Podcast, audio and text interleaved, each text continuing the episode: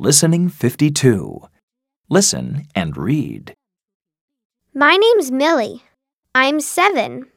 This is my family. This is my dad. He's a firefighter. This is my mom. She's a nurse. This is my grandpa. He's a doctor. This is me with my brother. His name's Joe. We're a happy family.